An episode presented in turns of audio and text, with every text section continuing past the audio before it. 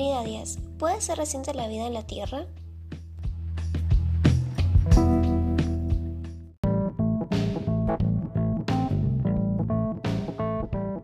¿Cómo es posible que el sistema solar y la Tierra son antiguos si la vida en la Tierra es reciente?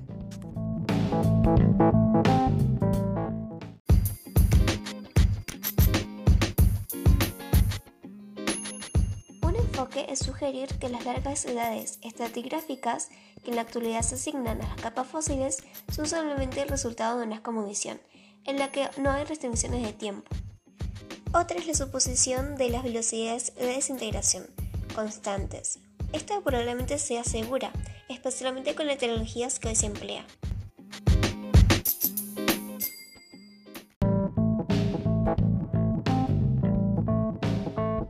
¿Qué explica la interpretación?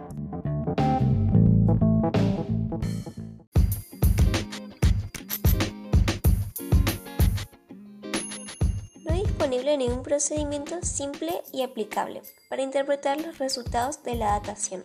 Las condiciones en el sitio de muestreo, la composición, el origen de la muestra y las técnicas de preparación en el laboratorio son decisivas para la interpretación de los resultados.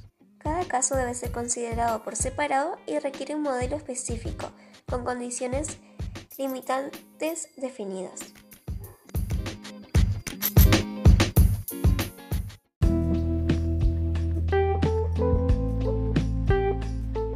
¿Las edades modelos que sugiere?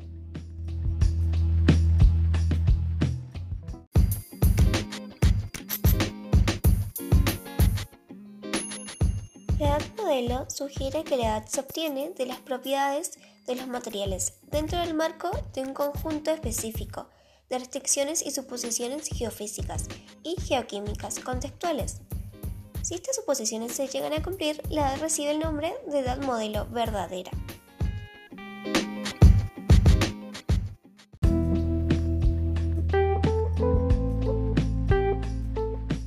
¿Cuáles son las diferencias de la edad radiométrica y de la línea de mezclado de magma o isocroma?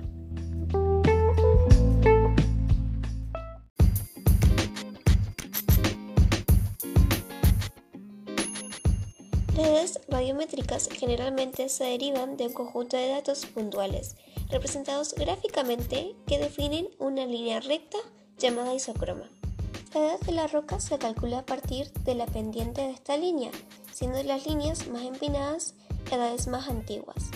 Sin embargo, los datos puntuales lineales podrían ser el resultado de la mezcla de dos magmas diferentes, un lugar de provenir de la desintegración radioactiva. Generalmente es difícil distinguir un isocroma de una línea de mezclado.